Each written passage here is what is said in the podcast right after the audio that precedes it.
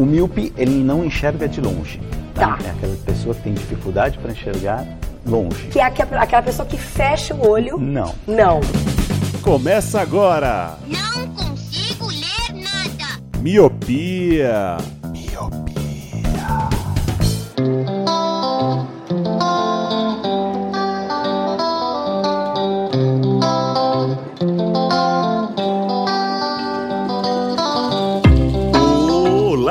Querido Miope! Seja muito bem-vindo, bem-vinda a mais um podcast Miopia. Fique à vontade, limpe suas lentes e ajeite seu fone, porque estamos só começando. Eu sou Eliabe Santana Eu sou o Leandro Oliveira. Eu sou o Roger Ochoa. E eu sou o Lu! Agora posso gritar um pouquinho mais. Ah, sim, meus queridos e minhas queridas, o Luciano está no cativeiro, então a fonética dele, a acústica dele está bem melhor. Provavelmente a gente vai mantê-lo assim. Afinal, Luciano, é isso que o povo quer. Independente da sua luta, a gente tem que entregar o melhor conteúdo. É verdade, velho. Foda-se. Assim, minha dicção não vai melhorar, tá, galera? Nem o raciocínio, mas o áudio vai melhorar um pouquinho mais hoje. Porque eu estou preso aqui no cativeiro, gravando do cativeiro. Vou deixar assim, vou deixar a imaginação de vocês da asa aí. Não vou explicar mais nada. Vamos deixar aí pro próximo episódio, assim a gente segura a audiência ali.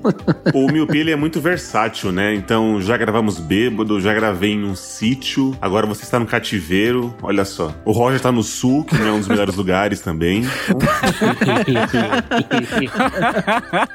Olha os ouvintes do É quase sul. um cativeiro, né? Olha os ouvintes do sul saindo, né? Os dois ouvintes do sul vão sair nesse momento.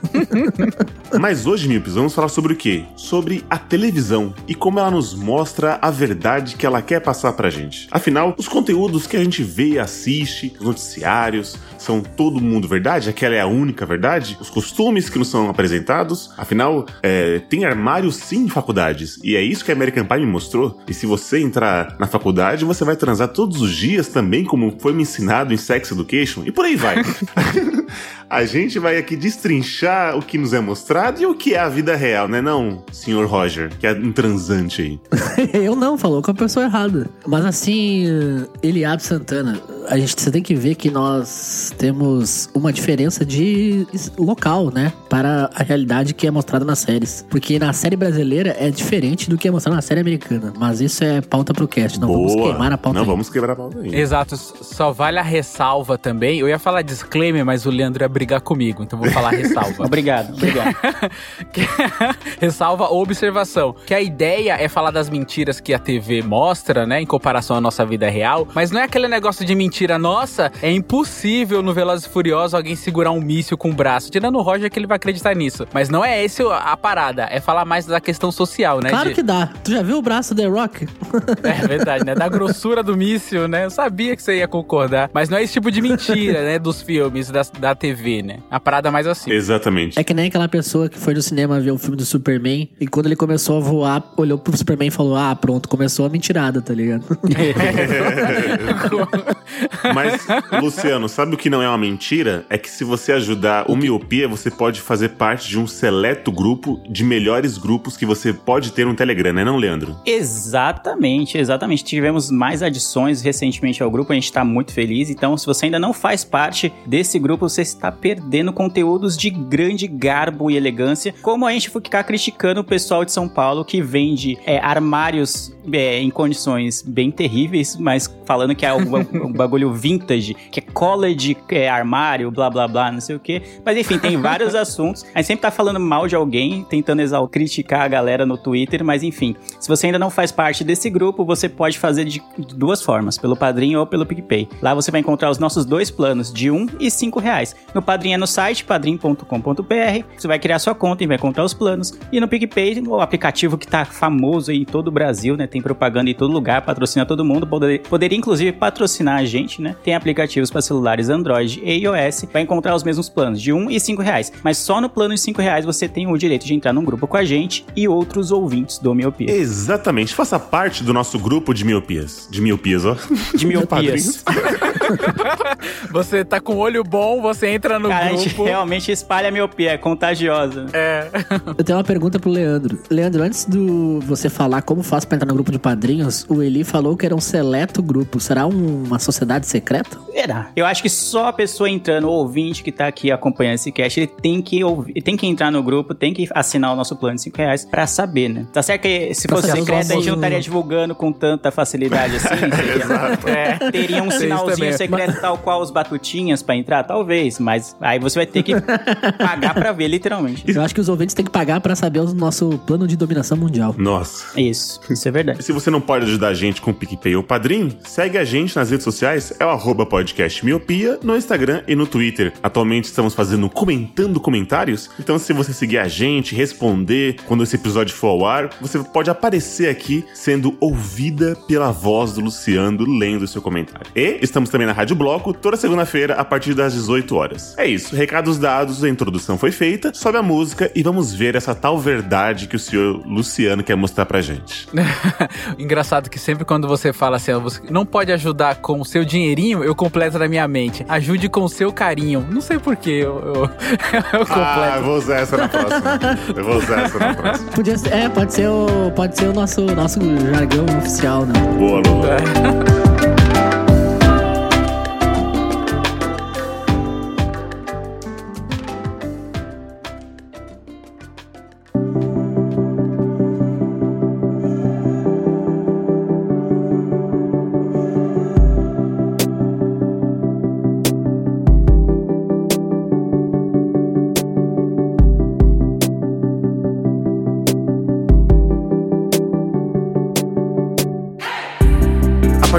1950, quando Leandro tinha 5 anos, o jeito da gente se informar e se divertir iria mudar. Era chegado o sinal aberto da TV brasileira e agora poderemos ver as notícias e o entretenimento. E de lá pra cá, a TV foi tomando cada vez mais espaço nas nossas casas, sendo uma das principais, se não a principal, meio de sabermos o que estava acontecendo e nos fazendo rir e chorar. Agora você respondia o boa noite do Cid Moreira e não marcava mais nada a partir das 9 horas da noite, pois era o horário da novela. E dando um salto no tempo, chegou aqui também nas terras tupiniquins a TV por assinatura. E agora conhecemos como era o mundo lá fora. Não eram novelas, agora eram seriados. Não era mais o telejornal, eram os documentários. E com isso fomos formando uma ideia do mundo na nossa cabeça. Bem-vindo ao mundo real, como diria Morfeu. Mas será isso mesmo, senhor Rogerinho? Exatamente. E esse texto maravilhoso pra você ouvinte que não está vendo a gente nesse momento, o Eli, ele não leu, tá? Ele decorou, eu posso afirmar. Estou aqui do lado dele, Caramba, o cara, mano. olhando para esse rostinho lindo.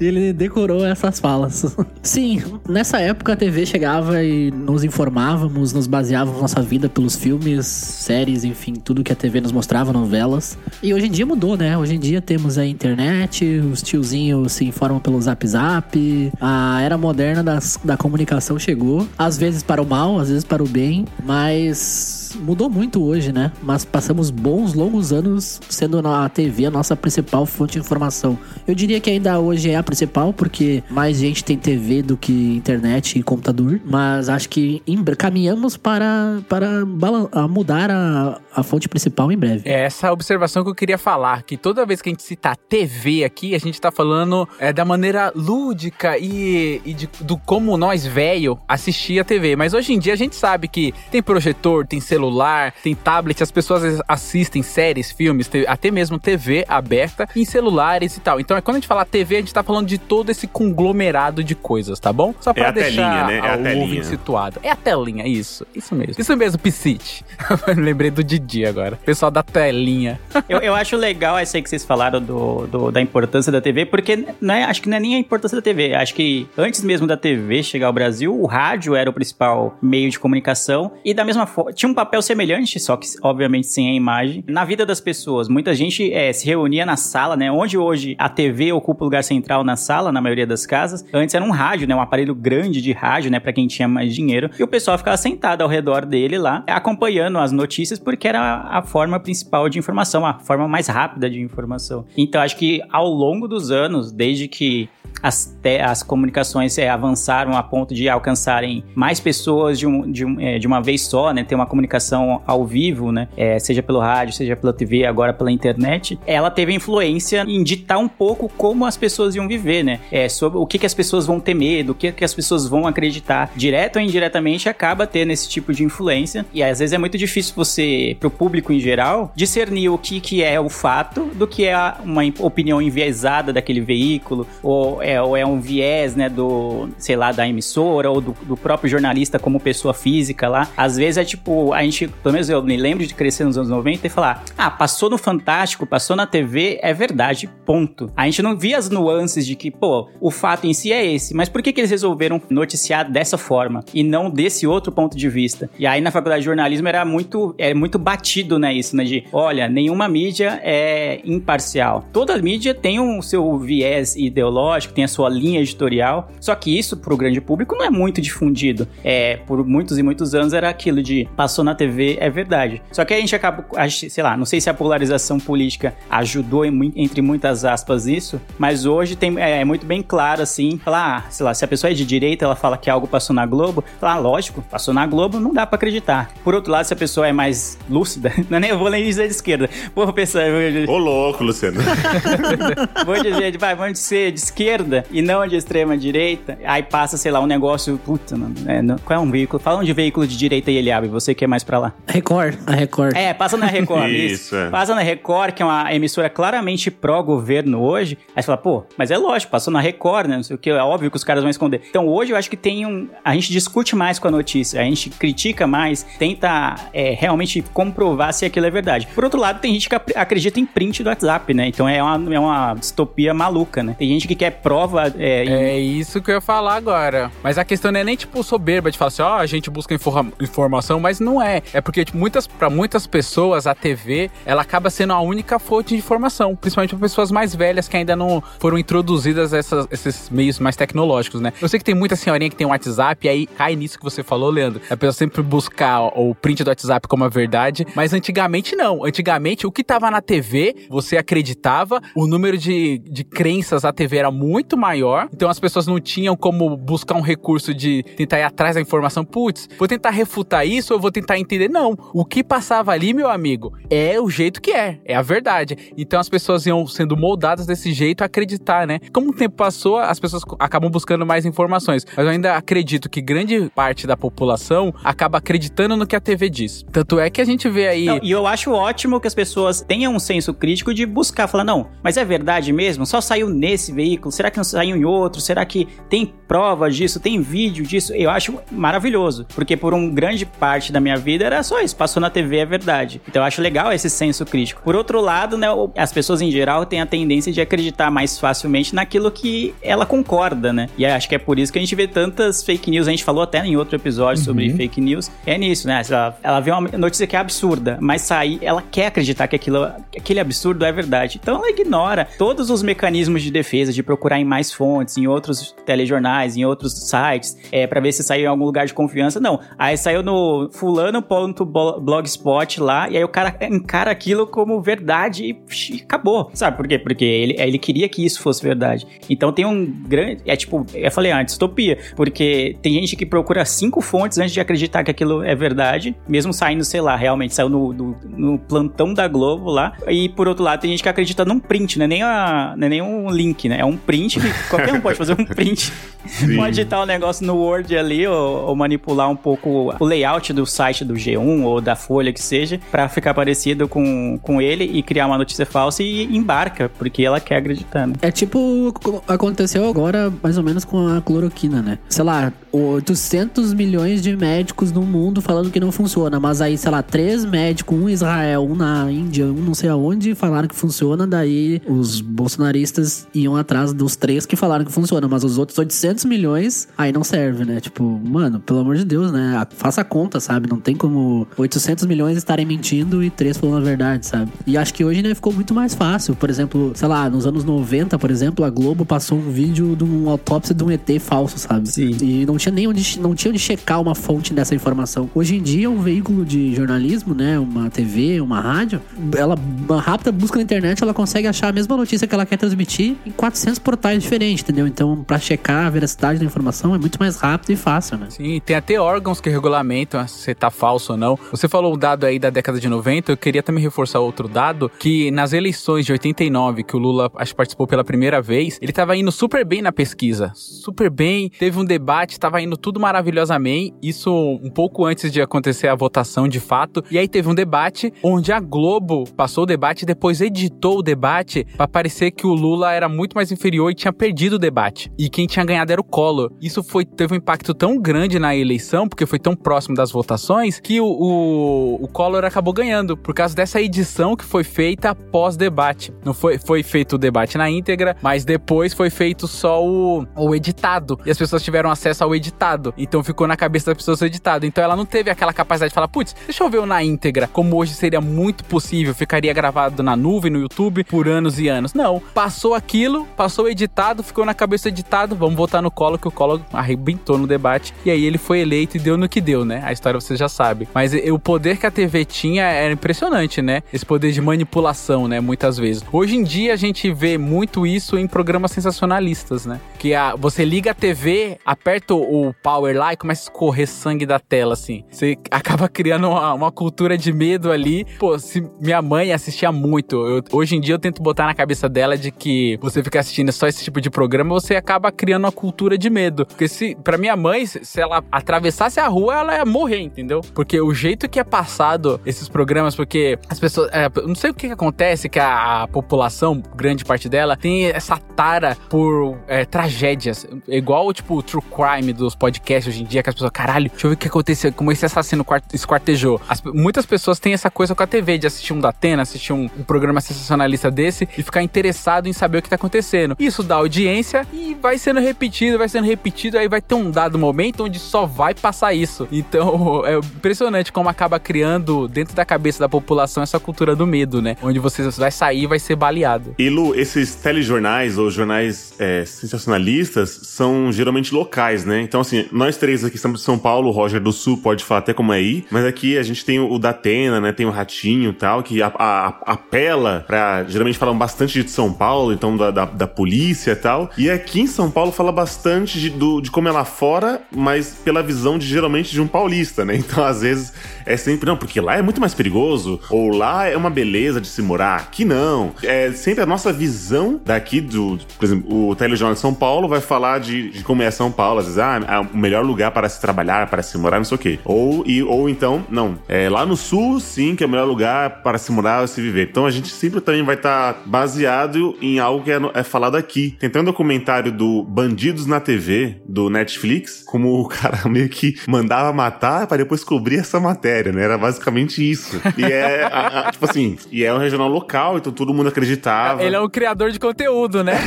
É, exato, exato. E assim, ele se elegeu pra deputado, ele era um herói lá, entendeu? Então, assim, assim como a gente tem esses ícones aqui também, como o da Atena, você tem também os da, o da Record que estaram mal aí também. Então a gente tem muito essa coisa daqui. Sempre quando alguém de fora talvez vai assistir São Paulo, é sempre, putz, lá não dá pra andar, lá tem rodízio de carro, lá tem mais carro do que gente, é trânsito, é buracos, né? Não, é, chove todos os dias. É sempre assim, né? É sempre uma visão local da, da- dos lugares. Poluição.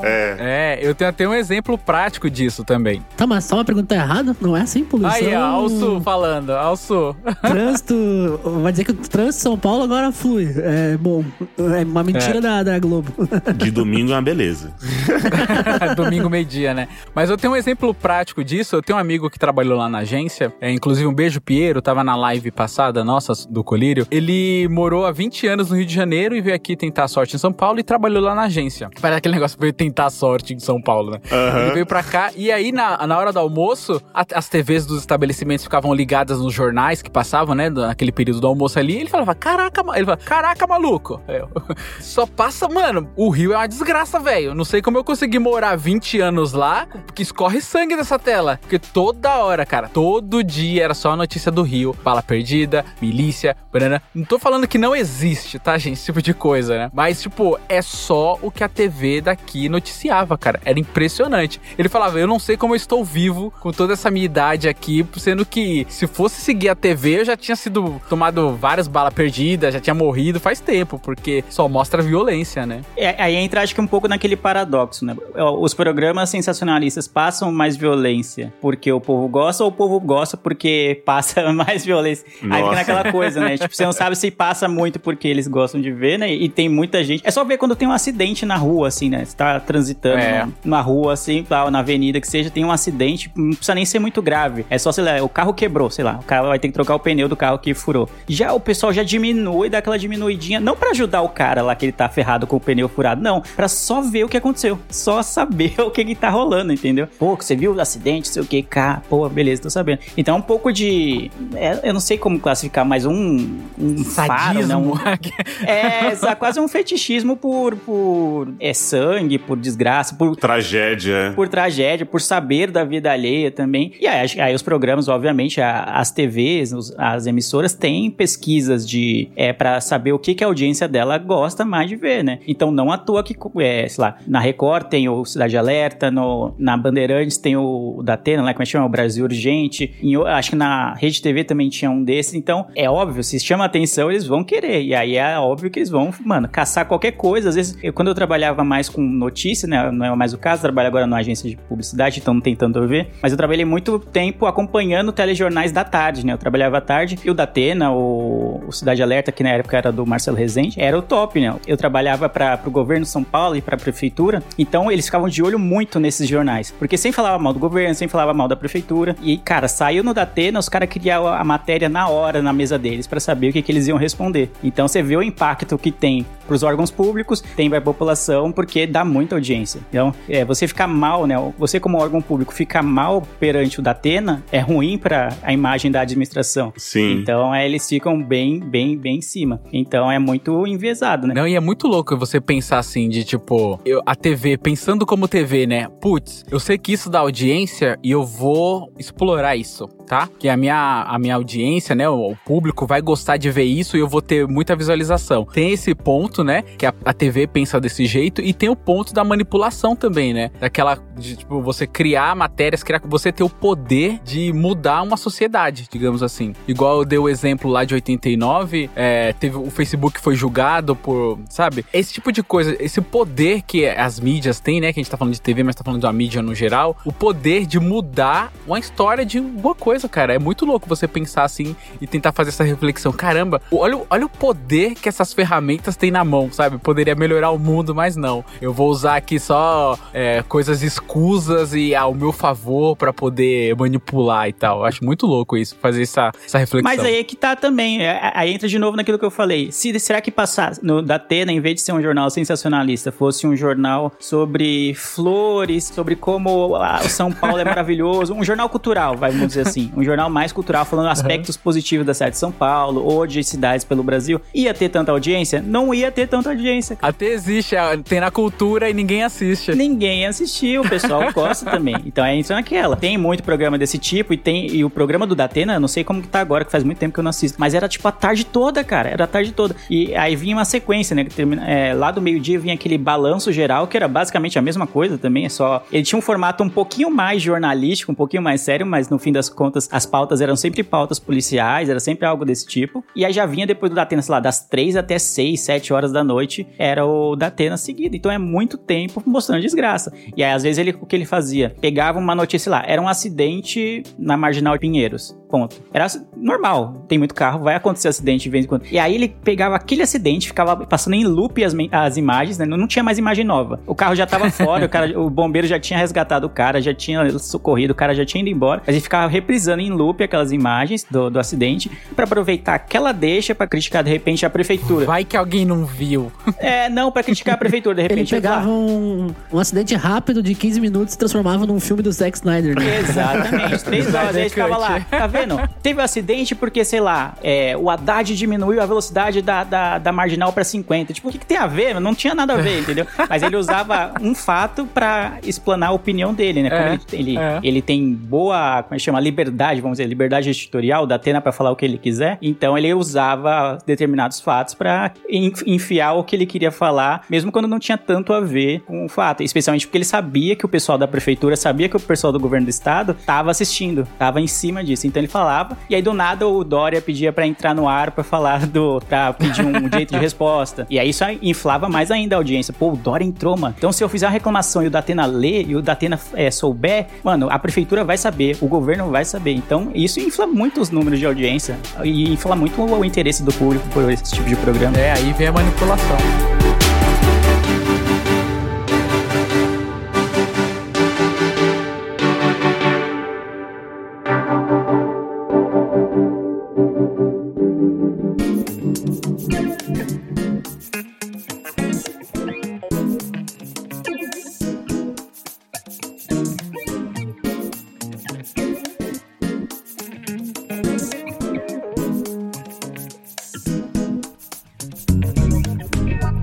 Acho que a gente pode até tirar um lado positivo disso tudo, porque assim, longe de mim defender esses programas, eu acho que eles são muito sensacionalistas. Mas, por exemplo, aqui no Rio Grande do Sul tem um que deve ter em São Paulo também, que era o antigo Balanço Geral. Aqui tinha um que dava na, na Record meio-dia antigamente, quando a Record não era puxa-saco do presidente, né? Aí o que acontecia? O Balanço Geral servia pra mostrar muitos problemas que pequenas comunidades tinham, tipo um vazamento de água, um esgoto que faltava, sabe? Um, um asfalto que não foi feito. E eu acho que esses programas deveriam existir pra mostrar isso, porque assim, eles não precisam mostrar a prefeitura asfaltando, tipo, não fez mais que obrigação, né? Damares, pa- parabéns, tipo, a você é a prefeitura, você tem que fazer isso, você paga pra isso, né? E eu acho que sem esses programas, alguns deles, essas notícias não chegariam pra todo mundo, entendeu? Então acho que esse tem esse viés importante aí, mas é claro, a notícia tem que ser feita com parcimônia, né? Não criticando um prefeito de graça ou daqui a pouco alguém que não tem nada a ver com, tipo, como o Leandro disse, né? O acidente não tem nada a ver com o prefeito, mas daí colocava o prefeito no meio, mas há muitas vezes tem, né? Tipo, o esgoto na rua. Tem, não, A lógico. falta de saneamento, a falta de segurança, a falta de iluminação. Enfim, às vezes essas notícias assim servem pra, pra né, mostrar pro, pro pessoal, ó, tá tudo errado aqui. A prefeitura esqueceu desse bairro, sabe? Tipo, isso é- acho que esse lado pelo menos é importante, assim. Eu acho que é importante, mas a maneira que eles fazem é uma maneira completamente esdrúxula. Eu me lembro do, do Celso Russomano. É, quem é aqui de São Paulo deve saber bem. Eu não, eu não lembro se era um programa nacional, mas eu lembro aqui em São Paulo que ele fazia um quadro que chamava, acho que é Defesa do Consumidor, alguma coisa assim do Ele consumidor. faz ainda, ele faz. Faz ainda, eu nem sabia que existia ainda. e aí era isso, né? Ele pegava casos que eram realmente legais, né? Porque a pessoa se sentiu lesada, ela comprou alguma coisa em alguma loja, consumiu algum produto e não sentiu que o- a loja, o estabelecimento entregou da forma que deveria ter entregue, ou, ou então tentou dar um, um golpe, tentou não pagar de volta, dar o dinheiro de volta, enfim. Ele ia lá pra defender pequenas causas do consumidor, que nem o Roger falou aí. Só que aí o jeito que ele fazia isso era uma coisa completamente esdrúxula. Que em vez de ligar pro dono lá e falar, ô, podemos marcar uma reunião com o gerente, com o dono aqui. Eu tenho essa situação aqui, eu tô representando a fulana porque ela comprou uma máquina de lavar e os seus não, vocês não entregaram a máquina, entregaram o modelo errado, ou então entregaram uma máquina quebrada e, e não querem dar um, um produto novo pra, pra consumidora. Vamos resolver isso? Não. Ele ia lá com a equipe de TV no meio do expediente pra falar com a caixa da loja. Tipo, e o que, que é a caixa da Que loja? não tinha nada, a ver, né? É. É, tipo, ele vai brigar, com- vai, tipo, expor a caixa da loja, vai, vai tipo, ridicularizar basicamente ela, a pessoa vai ficar, Sim. mano, que a pessoa só ela só trabalha ali, ela não tem nada a ver, ela não vai conseguir resolver o seu problema, né? O problema é muito maior. Mas eu vou puxar a sardinha pro Roger. Eu vou, antes de, de finalizar esse quadro, eu entendi o que ele falou. E, e, por exemplo, eu tenho o, o bom. Tenho, da Globo tem um bom dia, e aí coloca a sua cidade no final do nome, né? Que deve ter bom Sim. dia em todo, né? E eles falam dos problemas muito regionais, né? Então, a calçada quebrada, o trânsito local, é, o furto de celular de tal região. Então, assim, porque isso não tem muita relevância, entre aspas, no Jornal Nacional. Porque o Jornal Nacional ele é muito amplo. Então, ele vai falar do Brasil e do mundo. Então, essas pontualidades ou esses casos é, relativamente pequenos, né? Não caberia na grade do Jornal Nacional ou do Fantástico, né? Que é um programa maior. Então, eu até concordo com o que o Roger falou e entendo também que é necessário ter esse tipo de programas regionais. Porém, como diz o Luciano, como você vai contar isso também influencia né? Então, assim, Claro, você claro. pode ir lá defender o consumidor, mas você não precisa é, esculachar a caixa. Ela só trabalha lá, ela não é dona do estabelecimento, né? Então, mas eu concordo que, olha, quebrou a calçada e não sei o que lá, e vamos lá, e vamos não sei o que. Ou chama lá o ministro ao vivo e vamos esculachar tal. Então, eu gosto, eu acho até importante que tenha esses, esses é, jornais regionais, né? Esses telejornais regionais, pra você mostrar também. Porque, assim, às vezes, se você não vê, você nem sabe o que tá acontecendo no seu bairro. Você sabe o que tá acontecendo lá em Brasília. E aí você fala assim, ah, meu bairro é muito seguro. Eu não vejo nada. Se eu não vejo, não acontece. É basicamente isso, né? Ah, então acabamos de traquear aqui o telejornalismo brasileiro, principalmente da- vindo da parte da Globo. De manhã é a parada regional, meio-dia, que era o horário que eu ia almoçar, fala do Rio de Janeiro, isso aqui pra São Paulo. E à noite fala do Brasil, quiçá do mundo. Entendeu? É isso. É, É só isso. ver no horário certo, então, né? Então, assim, ó, de manhã local, meio-dia falar mal da cidade vizinha, né? Do estado vizinho. e aí, à noite, fala do Brasil. Ponto, é isso. Deciframos a TV. De manhã tá todo mundo trabalhando, fala do local, daí ninguém vê. Aí meio-dia fala do vizinho. E de noite tá todo mundo em casa, fala do mundo. Entendeu?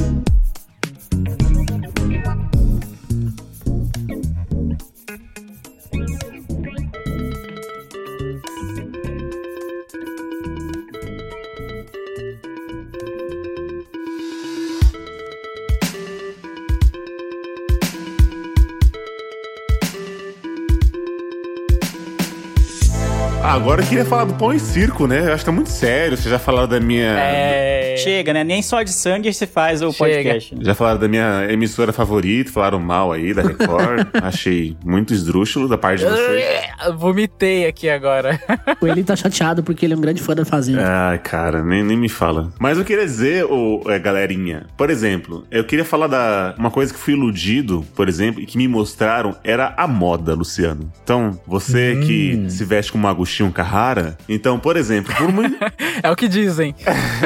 por muito tempo acreditei que a moda dos anos 90 era aquela que eu via no Maluco no Pedaço, ou nos filmes dos anos 90, porque na minha cabeça, nos anos 90, eu era pequeno. Então, quando eu tava nos anos 2000, eu falava assim, putz, queria usar aquelas jaquetas coloridas, o All-Star de cano alto. Só que se você olhar aqui, não era. Aqui, se você parar pra pensar nas suas fotos de crianças, os adultos, ele não se vestia dessa forma. Era só gringo que se vestia estiloso, entendeu? Então, eu fui iludido, Luciano. O Maluco no Pedaço nunca existiu aqui, entendeu? Todos fomos, cara. Eu, cara, eu nunca tinha parado pra pensar nisso. Porque você pega as fotos da década de 90, mano, é uma desgraça, velho. Parece que é só os mendigos, trapo, velho, as crianças só vestiam. Porque assim, acho que principalmente na minha família, tinha aquele negócio de, ah, veste aí criança, criança você veste de qualquer jeito, ou tipo, minha irmã é mais velha, ah, Luciano, veste as roupas da sua irmã aí que não cabe mais nela. É tipo um negócio assim, tá ligado? Ah, Sim. pega essa blusa de frio aí, do irmão mais velho. É tipo um negócio mais ou menos assim. Então, não tinha muito essa preocupação com a moda, né? E a gente assiste esses programas, essas séries dos, das décadas de 90 e tal. Era a galera mega descolada, mano. Tipo, primeiro que na, na cultura lá, né, da, da própria, da própria série, era um- no caso do Maluco no Pedaço, ele tinha mais dinheiro e tal, tinha o fio, era um bancário, que não sei o que, tinha uma grana, uma mansão, e, poder, e tem um poder aquisitivo pra isso, né? O Carton dava tudo engomadinho. Só que a gente não, não tinha, não era essa realidade, né? Exato. Pra gente, mano, a camiseta do político era o que, era o que vale. A moda era o que a moda era o que o dinheiro Pra dava. brincar na rua. Exato, é- exatamente. e, e aí você fica assim, não, beleza, é, é- esse é o, é o mundo que eu, que eu quero, que eu, que eu vivo. E, só que assim, se você, o, o Luciano fosse, se você olhar pra trás, não, não era bem assim, entendeu? Assim como Não. se a sua escola não era o colégio múltipla escolha, não era malhação, você estudava ruim. Você estudava numa uma escola de periferia zoada, né? Não servia açaí É. na sua escola? Como assim, Luciano? Mano, era impressionante que a galera ali, ninguém trabalhava e tava o dia inteiro no Gigabyte tomando suquinho, velho. Falei, mano, Cambada de burguês safado, né, mano? é, mano, eu não tenho dinheiro nem pra pitulinha de 50 centavos, quanto mais, fica bebendo suco. E todo mundo se pegava, né? Ah, que delícia. É. outra coisa falsa da escola. É, não, a gente costuma falar de, de American Pie ou de faculdades americanas que tem no, no- nos filmes, né? Aquela coisa com os armários, aquela coisa de todo mundo se pegando, não sei o quê. Mas a Malhação, que é algo bem próximo, que deveria meio que retratar um pouco a realidade brasileira, não é nada disso. Não é nada disso. É completamente o oposto. É puta escola de playboy, todo mundo é branco. Hoje em dia que tem, né? Tipo, é, eles né, se ligaram que é, tem que ter mais diversidade na- nas pautas e no elenco e tal, mas antes não. Era só, olha pra no- anos 90, início dos anos 2000, é só gente branca, só gente muito bonita, muito sarada, muito magro, era só padrãozinho. E a gente olhava aquilo, pô, e aí olhava pra escola que a gente ia e falava, pô, o que que é isso? Onde que eles estão, cara? Não tem nada a ver o que que tá rolando, O né? maluco ia. Cabeção ia pra escola de chevette. Quem, quem no seu tempo ia pra escola de carro, com seu próprio carro? nem, nem na faculdade eu ia. E outra, é, Leandro, a gente que não tem um dos melhores portes físicos, às vezes tinha um cara de 15 anos com shape todo trabalhado, entendeu? É, Esse fica assim, a Medina, né? Surfa o dia inteiro. E aí nunca passava o cara, o cara indo pra academia, tá ligado? Nunca, não, não tinha. Ele, ele era simplesmente assim, né? Ele é tipo um The Sims, né? Ele, pronto. Você moldou ele daquele jeito, ele vai ser independente do, dos hábitos que ele tem. Montou o personagem. E o que é foda é que, por exemplo, a gente tá falando de malhação. No começo, Leandro, malhação era uma academia. Tanto é, que É, ganhou esse nome sim. por causa disso. E aí, a- o tempo passou, virou uma escola, o múlti- múltipla escolha, e tá todo mundo na academia ainda. Foda-se, não precisa mostrar, né? tá continuavam sarado. sarados, né? Porque eles ficaram anos na academia e depois voltaram pra escola continuavam sarados. Cinco temporadas, né, na academia. Música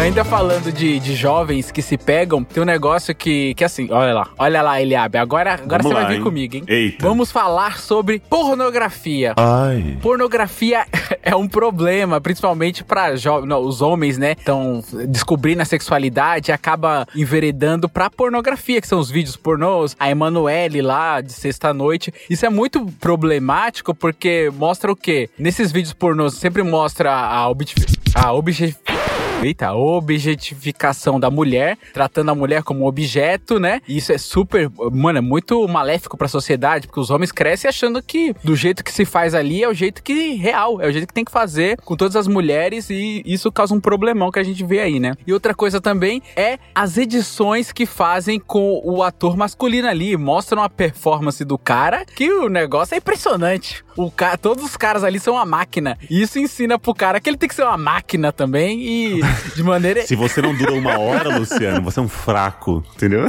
você é um fraco, tá ligado? E isso é, é ruim também, né? Tanto da, da parte de objetificação da mulher, que ensina, né, os caras que é o jeito certo de tratar, e não é, não é o jeito certo, né? Existe muito mais coisa na vida real, e tanto essa coisa da performance aí, que é meio prejudicial também. E também as modificações corporais, né? Tipo, é sempre mulheres com peitos e bunda gigante, homem com pênis do tamanho do braço do The Rock. Isso aí também é um grande problema, né? Que corpos reais não são assim, né? Não, eu, eu tenho não. Uma, eu tenho uma história boa, eu tenho uma história boa, Luciano. Opa! Eu, vou- eu não vou, não vou explanar, não vou dar muitos detalhes, né? Até porque temos ouvintes, não sei de que idade tem aqui. É porque ele tá aqui na gravação, né? Ele tá É. aqui na gravação. Vai que a pessoa que eu vou falar esteja aqui gravando com a gente, né? Mas. Era uma das minhas, minhas primeiras experiências, Luciano, com isso. E eu fui educado com Xvideos, né? Eu fui educado com RedTube Pornhub. Muitos são. Então, eu já estava formado já. Então, quando eu estava lá com a, com a pessoa, com a fulaninha, é, estávamos lá, não sei o quê, e eu pedi coisas que, que nos filmes eram normais. E ela me olhou com uma cara. Triviais. Meu Deus. Ai, meu Deus. Tipo assim, me dá a cara pra eu te bater com chinelo. Era basicamente isso. Ela.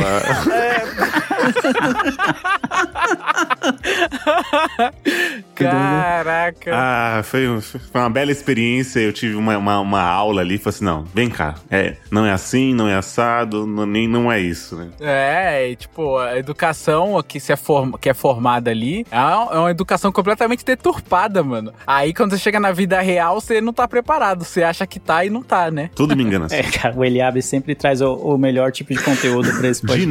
nada, Luciano, de nada. Eu tô segurando a audiência, Luciano. Muito obrigado. Meu pé é de graça ainda, né? Acho que- É, assim como o pessoal gosta de ver o Datena porque tem o sangue Johanna, os caras ouvem o Miopia também porque tem esse tipo de conteúdo vez ou outra quando ele abre se empolga. Eu sei que. Eu É sei outra que coisa que jorra. Eita porra.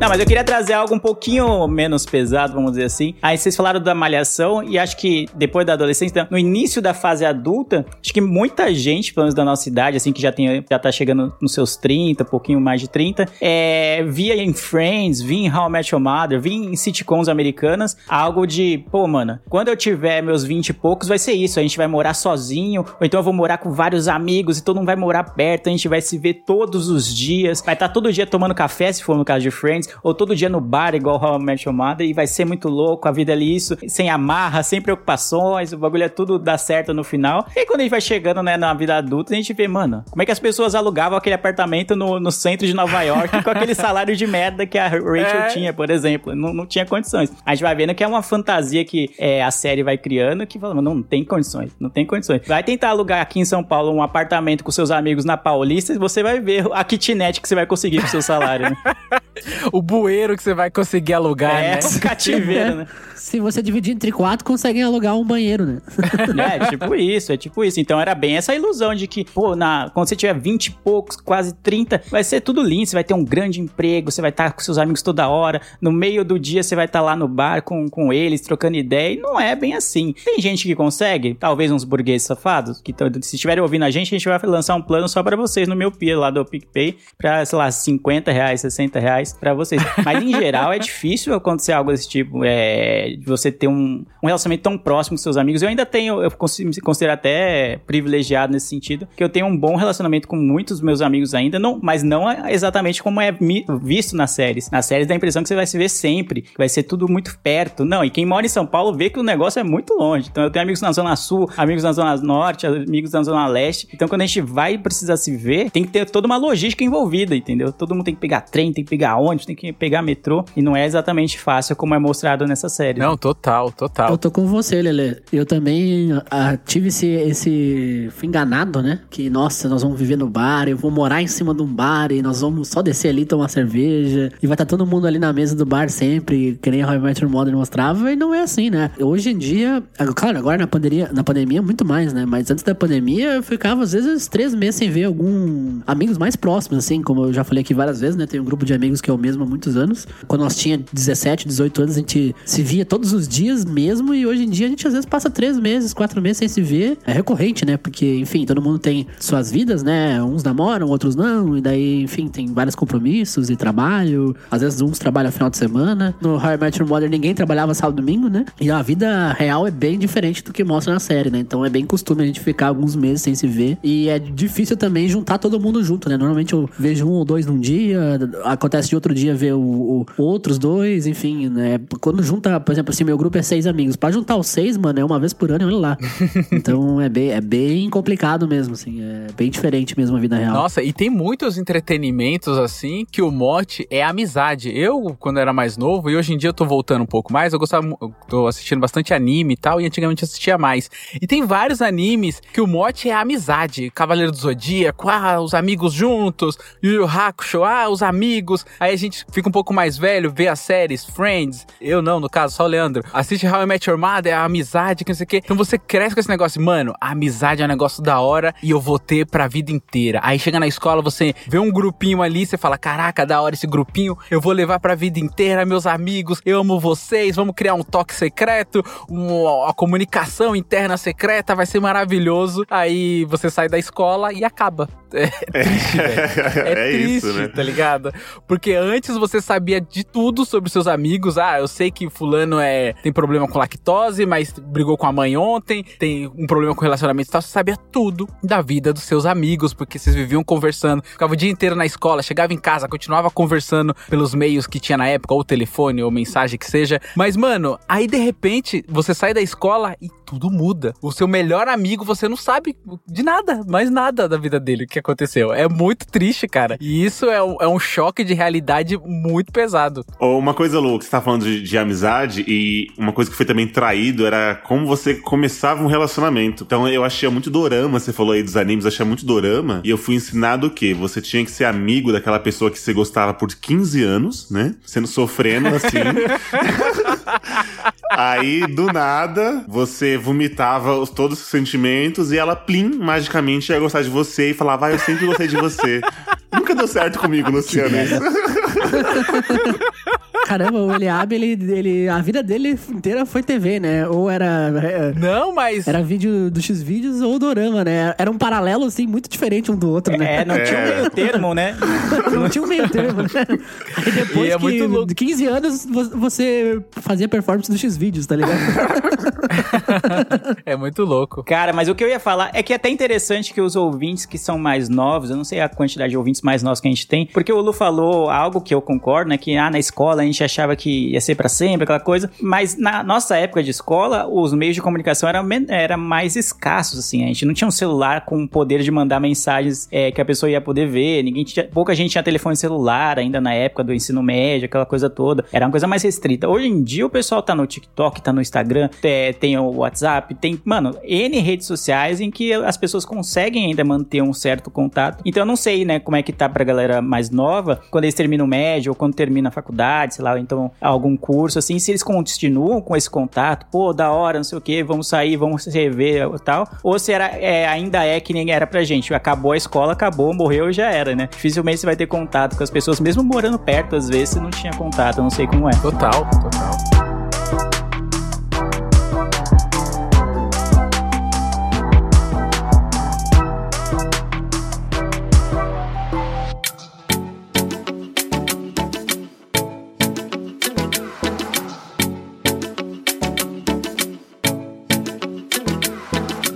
Cara, outra coisa também que me iludiu bastante foi o lance do, do trampo. Sabe por quê? Porque nesses filmes onde tem um jovem que as- ele tem uma ascensão, né? Ele começa assim, ele vai pro emprego, o mote do filme é o emprego, ou a série que seja o emprego. Então ele vai começar num escritório, já começa daí. Ele começa no escritório e aí ele começa lá embaixo, e aí ele vai crescendo, vai crescendo e ele vai terminar o filme ou CEO do negócio, ou parceiro, ou dono de 50%, é sempre isso, né? É a ascensão do trabalho. E cara, a realidade não é assim. Eu comecei a trabalhar de ajudante de pedreiro com meu pai, entreguei panfletos, trabalhei em lava rápido e não tem essa romantização do emprego, sabe? Essa coisa LinkedIn zesca. Como assim, em uma hora e meia você não se formou, Luciano? Você não se tornou CEO em duas horas? É, tipo, ele começa lá no filme, tipo, entregando correspondência dentro da, da empresa, da mega corporação, e o cara termina sócio, tá ligado? Com 90% da empresa. Como assim? Como isso é possível? A realidade não é assim. Ô, Luciano, o Jeff Bezos começou assentando tijolo, eu vi aqui no zap. Como é que você não é dono da Amazon ainda? Ainda, né? Ô, Luciano, te falta dormir no banheiro do metrô, como ensinou Will Smith em A Procura da Felicidade, entendeu? Meu Deus. É, É. isso. Você tem que chegar no fundo do poço e em duas horas você melhora. A Procura da Felicidade é um filme maravilhoso, mas aí Excelente. dá uma romantizada nesse tipo de coisa, né? Porque dá a impressão que você tem que pastar, comer o pão que o diabo amassou, como diz o, diabo, o ditado. o diabo. pra ter glória, né?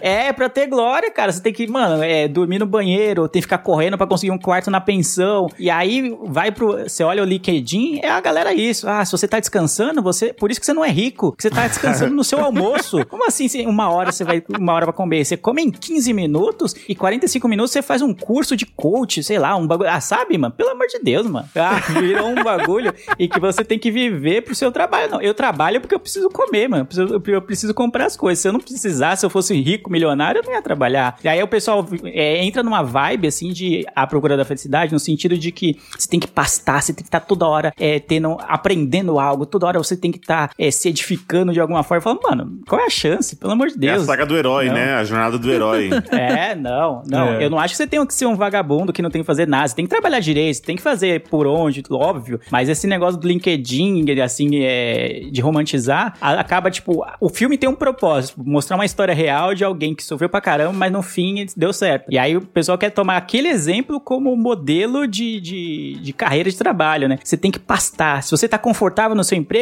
saia do seu emprego, saia da zona de conforto, vá procurar outra coisa. Tipo, não, cara, não. Você já tá no emprego bom, você já tá- você recebe o que você acha que é justo, você tá conseguindo manter sua casa, tá, consegue viajar, consegue tirar suas férias, pagar suas contas. Por que você vai sair disso É, tá pra ótimo. buscar um desafio em que você não sabe se vai dar certo? Puta merda. Não, eu detesto isso. Eu sou um grande é, defensor da zona de conforto. Nossa, ainda, be- ainda bem junto. que essa parte da sofra pra ter sucesso eu não levei a sério, entendeu? Só fiquei no, no pornô e no dorama, só isso. É que nem o Tropa de Elite, cara. Tropa de Elite é um puta filme, é um filmaço. Mas a galera pega a pior parte do, do negócio do policial que é corrupto e pai vai é lá e corrupto. mata Ah, a é galera verdade. mesmo. Violento. E não sei o que. Tipo, É. não, cara, não, não pega esse Não. A crítica é o sistema, o sistema tá corrompido, você tem que fazer uma mudança estrutural no sistema. Essa é a crítica de Tropa de Elite. A galera pega, não, é isso aí mesmo, tem que ser que nem o Capitão Nascimento, pegar o maluco pra interrogar e já logo é, meter, Tem que meter- pegar o cabo de vassoura. meter o carro de vassoura. Eu, tipo, não, cara, você está louco, não. Não, não, tô entendendo errado, Foi mano. por isso que o Padilha fez o Tropa de Elite 2, né? Porque as pessoas não entenderam. E continuam sem entender. E continuam sem entender. É, Mas exato. assim, ó, sobre vida real, é por isso que eu gosto do Homem-Aranha. Porque o Homem-Aranha, ele é o herói que Não, não, salva o não, Cara, mundo. olha essa frase. Não, não. Essa frase é para aqui. É a frase mais Roger que você vai Sobre ouvir. vida real, é por isso Calma, que eu calma, gosto do calma. Homem-Aranha. Não, não, não. É, esse é o Roger. Isso é, é a síntese do, do Roger, isso aí. Calma, eu vou chegar lá. Ele é um paralelo com a vida real, porque ele salva o mundo, mas não tem dinheiro pra aluguel. Eu sou Ah, tipo o sim. Homem-Aranha, só que sem salvar o mundo. Eu, eu... Ô, editor, editor, não coloca explicação. Só termina na frase do Roger. É por isso que eu gosto da vida real e do Homem-Aranha. É esse é o link, sabe? Eu acho que tinha que acabar ali. Eu acho que tinha que acabar ali também. Eu quero. Acabar ali. Não- Ninguém quer saber dessa É, parte. sobe os créditos. Sobe o crédito ali, por favor, Léo. Eu nunca te pedi nada.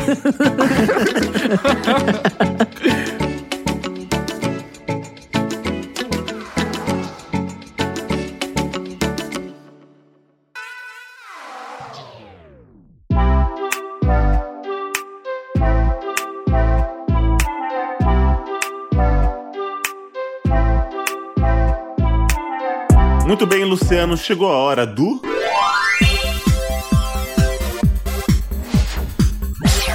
Comentando comentários. Comentando comentários, Luciano. Aquela parte que as pessoas adoram ouvir. Elas vão ver, Luciano, se você lembrou delas. Eu espero que você tenha feito o trabalho de casa certinho. Assim, olha, se não, cobre a gente. Arroba podcast miopia. Comente lá e cobre o senhor Luciano. Pode colocar minha arroba lá. Eu vou comentar agora os comentários do episódio 212. Caramba, ele já parou pra pensar, mano? 212 episódios? Você imaginava isso? Que louco, e aí né? estamos falando de pornô, hein, Luciano? 200 episódios. De pornô. É. Terá 500 cast e o pornô ainda estará vigente. então o episódio é o 212, Invenções Não Inventadas. Eu vou tirar os comentários hoje exclusivamente dos nossos queridíssimos, lindos, cheirosos Grupo dos Padrinhos. Vai ser bem rapidinho. Esse é aquele cast que a gente queria que tivesse coisas, mas ainda não existe, né? Como o biscoito que não faz farelo do Roger, a camisa que não mancha, né? Esse tipo de coisa, né? As invenções que a gente queria, mas não, não existem ainda. Exatamente. Eu vou começar aqui com um comentário de utilidade pública da Elisângela Guedes e do Josué Silva. Que em dado momento do episódio lá, a gente ficou falando: ah, será que se a gente morrer, a dívida vai ficar pro parceiro, pro cônjuge? Não vai? Você vai morrer com a dívida? Rolou esse assunto lá. E aí veio a elucidação dos nossos queridíssimos padrinhos. A Elisângela disse o seguinte: quero deixar um comentário do episódio de hoje. Quando a pessoa morre, a dívida do banco fica para o cônjuge. Isso foi o que a Elisângela disse e o Josué veio aqui com a contraproposta, uma contrarresposta, dizendo o seguinte: dependente do contrato, se tiver seguro, prestamista não fica. Sempre que forem fazer um financiamento, aí vem a utilidade pública. Sempre que forem fazer um financiamento, pedem o seguro prestamista. Paga um pouco mais na prestação, mas caso o falecimento, automaticamente é quitado e não fica dívida para os parentes. Olha aí que beleza. Já fica aí a, a utilidade. Eu não sabia disso e eu acho que eu não fiz seguro quando financei minha casa. Então. Boa. E... Então, eu e a Thaís Tá. estamos correndo esse risco aí. É, alguém vai assumir a dívida. Falta mais 28 anos que ninguém pode morrer. hein? É, exato. A gente tem que- É. e agora a Daniela ela fala sobre o bot do Leandro, que ele queria o bot lá pra ficar mandando mensagem pro Roger. Maravilhoso. E é o seguinte, é, a Daniela Sena, ela fala o seguinte: Leandro Oliveira, o bot que você cita eu queria no WhatsApp para esfregar na cara de uns clientes que todo dia falam a mesma coisa. Olha aí, Leandro. Eu gostei que a minha proposta fez sucesso lá no grupo dos padrinhos. O pessoal endossou, falou que realmente é chato. E, e além disso, ainda teve a crítica a quem manda áudio, então eu achei maravilhoso. Que áudio é, É, uma frase é. maravilhosa da Lua. Áudio só é prático pra quem manda. Eu falei, nossa, isso é, é sabedoria pura. Caramba, olha aí. É, eu ia chegar nisso agora. A Lua falou o seguinte: Nossa, eu super usaria o WhatsApp, deveria converter áudio em texto, porque áudio só é mais prático pra quem envia. Olha aí, mano. Que beleza. Maravilhoso. Essa frase eu vou. Vocês estão mortos por dentro. Eu amo áudio. Pra quem não sabe, o Telegram tem um bot que, que traduz todo o áudio, né? É, eu uso num grupo de amigos aí, é bem útil. É, ele transcreve. né? Caramba. Aí, tá vendo? É, mas ele transcreve meio errado, né? Às vezes a informação vem... fa- a- Sim, sim, A, a transcrição vem faltando metade das palavras que a pessoa fala. Mas isso é o erro da, da dicção, é. É, depende muito da, da dicção da pessoa. Exato. É, ela tem que falar... Se sou eu falando, ele não vai entender nada. Ele é bom, mas não é, porque você tem que falar devagar, igual um livro do Machado de Assis, assim, pra ele entender. Aí nesse caso era melhor até escrever, é, escrever né? Não, tem que falar igual a a menina do Google. Ô, Roger, como é que você tá, Roger? Tem que falar é igual a tipo menina isso, do é Google. tipo, é tipo o Google, né? Hoje está 27 graus. É, e pra fechar aqui, o grupo dos padrinhos tem um comentário da Vanessa que ela colocou: Ô, gente, tava escutando aqui o cast e me lembrei do filme Pequenos Espiões, que eles colocavam um negócio no micro-ondas e saía um hambúrguer. Meu sonho, um daquele. Aí, ó. Tá vendo? As pessoas pensam em comida, mano, em facilitar o preparo da comida. Porque lá no cast a gente falou que eu queria uma impressora disso. Mano, você bota um saquinho, uma pílula no micro-ondas, cinco minutos, piu, sai um hambúrguer. Olha que incrível, velho. O nome dessa tecnologia é Hot Pocket. É, então. Você Mas é o coloca pão uma inteiro massa, ali, é. né, Le- Le- Le- Leandro? Uma massa lá totalmente, sei lá, enfim, que você nem sabe onde veio. Disforme, né? É, e aí. É o Nissin Lamen, né? É, você joga uma moeba lá, né? Um slime. Já existe isso, chama-se miojo. Você joga uma- um tolete de, de, um de bloco, isopor lá, né? sai uma massa. É.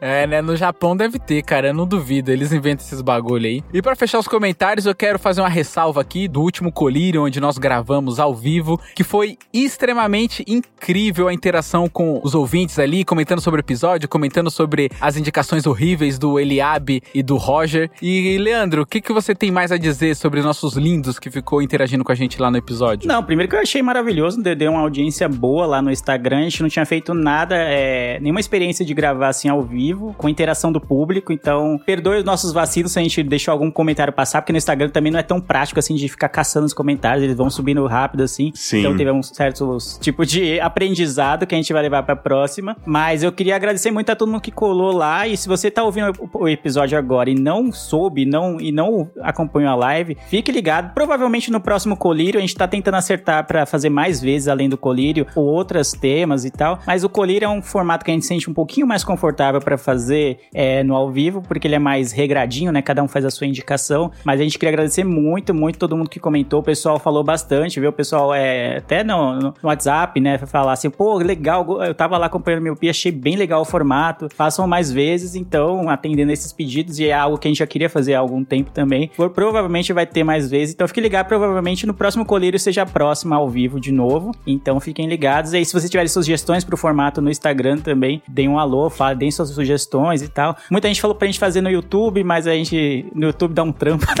cacete. É. Dá mais trampo. Na Twitch também, né? Na Twitch também. Se alguém souber configurar um canal da Twitch, É. eu acho que aí rolaria lá na Twitch. Vem aqui Mas, em casa, enfim. né, e arrume meu, meu PC pra Twitch. Chama- é, chama a gente É, no tá- inbox. Exato. Vocês que mexem com computador, que tá só nos computers, vocês sabem esses negócios?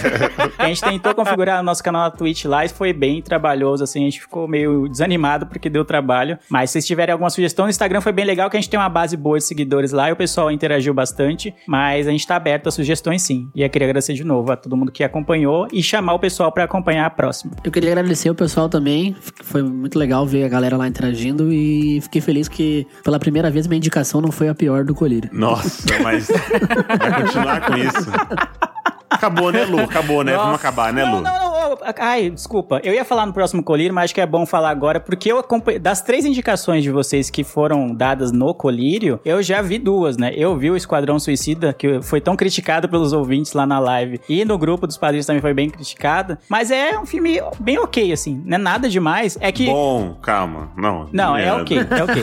É que Leandro é bom, comparado ouvinte, com... é isso. Não, é que comparado com o outro Esquadrão Suicida, que é um lixo completo, Isso é verdade. O ok do Leandro é bom. aí parece, nossa, meu Deus, é a coisa maravilhosa. Mas é um filme ok, diverte, só que eu achei um pouquinho longo, podia ser um menos longo assim, mas já é bem melhor realmente do que o primeiro. Então se você tá... Depende o parâmetro de comparação, né, Leandro? Exato, Comparado exato. com o Mank, ele é ótimo, mas como filme.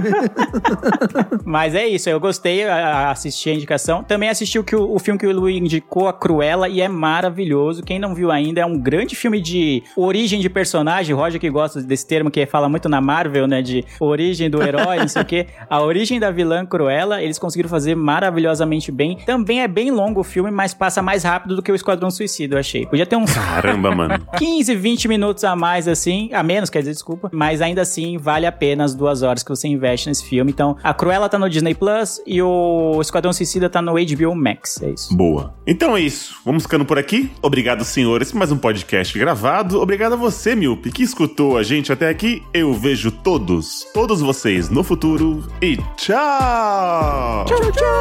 Este